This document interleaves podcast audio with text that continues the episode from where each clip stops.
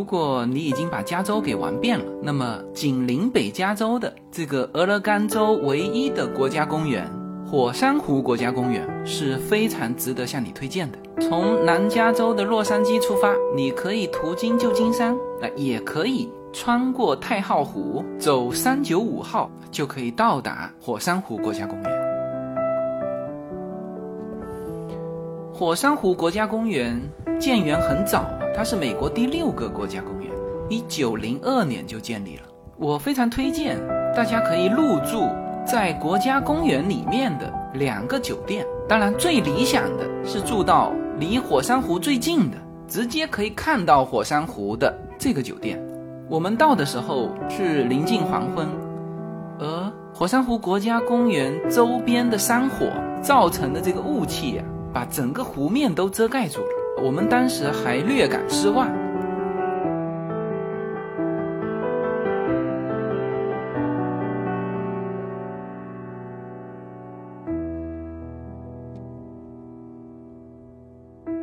但是第二天清晨，我们看到碧空万里的蓝天，这种清澈的空气，我们就立刻驱车往火山湖走。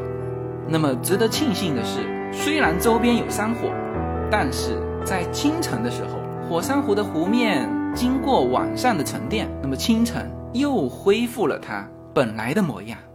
那这种大面积的蓝，在我印象之中，还没有哪一个地方能够有火山湖啊这种动人心魄的蓝色。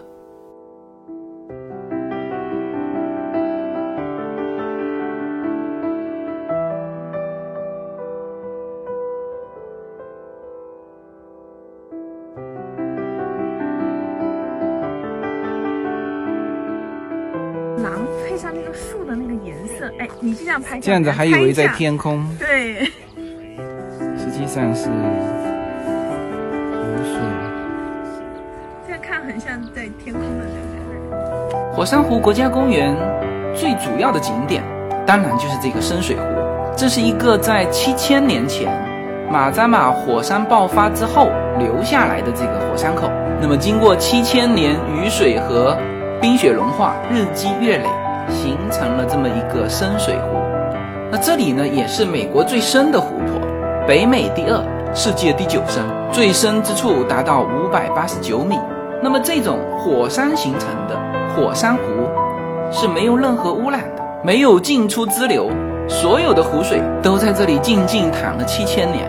整个火山湖的湖面是圆形的，大家可以看得到这一片蓝色是非常大片。整个湖面面积大概是有六十五万平方公里。之所以推荐大家要住在火山湖国家公园里面，那其实非常重要的就是你能够更接近清晨来欣赏这个宁静的湖面。从摄影的角度说，随着进入白天，阳光越来越足，湖面就会相对显得发白。当然这是相对的，如果你没有看到。清晨的那个蓝色，那么不管什么时间，你看到这个湖面都觉得它非常蓝。但是你只要见过清晨的火山湖的湖面，那个蓝色是你一辈子也忘不了的。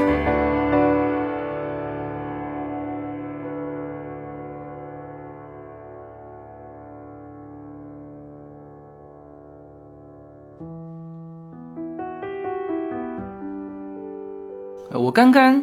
见到一个大家讨论的话题，话题是，当我们老了，去哪躺着？那么我的第一感觉就是，当我们老了，啊，我就会选择那个一眼可以看得到湖面的那个酒店入住。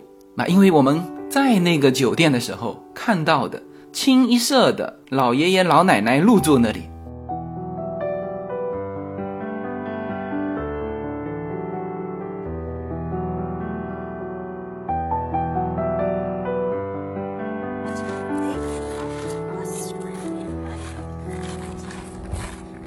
The people who lead it somewhere. Lost your name, money, and our suspects are Rosa, Sky Rosa's grandfather, Rosa's grandfather, or or these are like kind of not really suspects, but kind of like um. 呃，这种松鼠呢？你在很多的美国国家公园都能遇到，准确的名称叫做条纹鼠。你发现它的尾巴并没有松鼠那么大，那当然松鼠也没有它背上的这个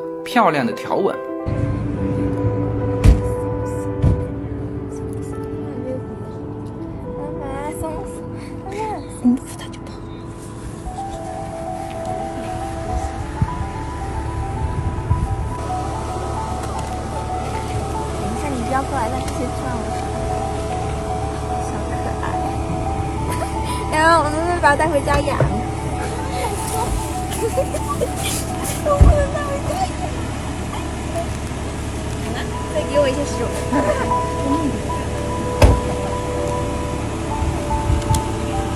其实它还小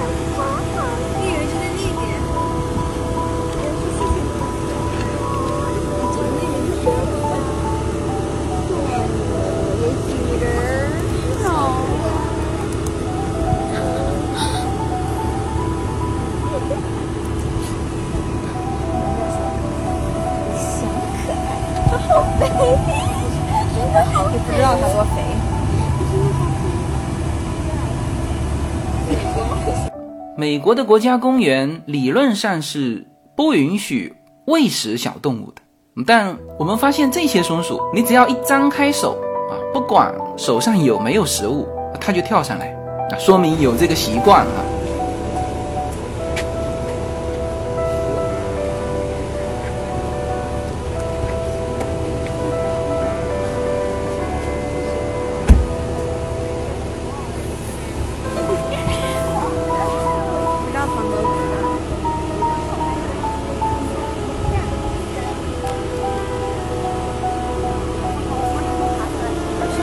给我十五，再给我食物。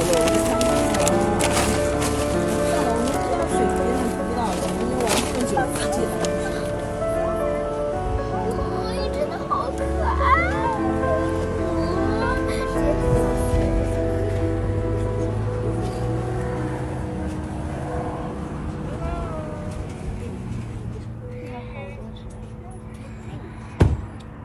火山湖国家公园的游览高峰是在夏季，也就是我们去的这个季节，冰雪融化，野花盛开。这里最主要的景观就是这个巫师岛，当然还有旁边的这个希尔曼峰啊。那么这个巫师岛是以它的样貌像巫师所戴的尖顶帽而得名。那当然，它本身是一座火山灰形成的火山锥。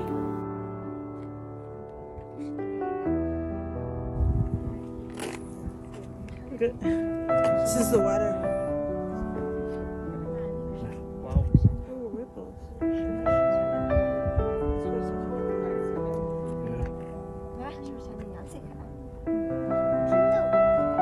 从火山湖国家公园往西，大家可以到这个俄勒冈州的加州一号公路来看看。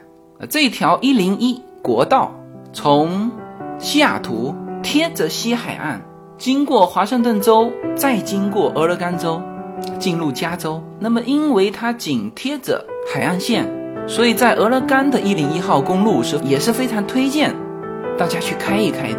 俄勒冈的海岸线。和北加州很相像，所以它的景色一点都不亚于加州一号公路。呃，我特别喜欢这个场景，沿着一零一号公路有非常多的类似这样的场景，就是留给你看夕阳慢慢落下去的。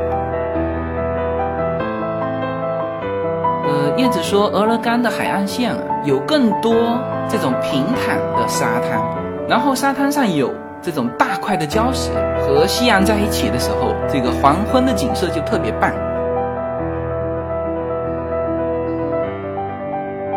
其实，呃，看日落和看日出是一样的，就是抓住落下或者刚升起来的那个瞬间。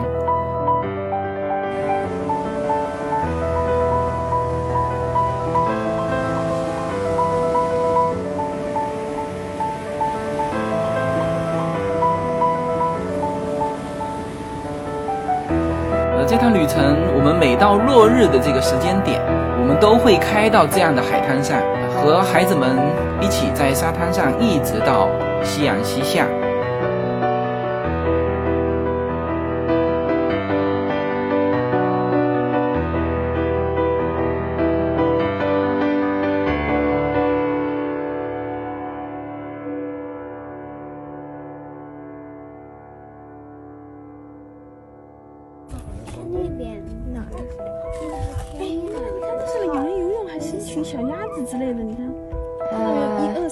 我好像一排排看着像小鸭子。我也觉得好像左你哪里哪里有小鸭子？在哪在在边上那里。我看到了。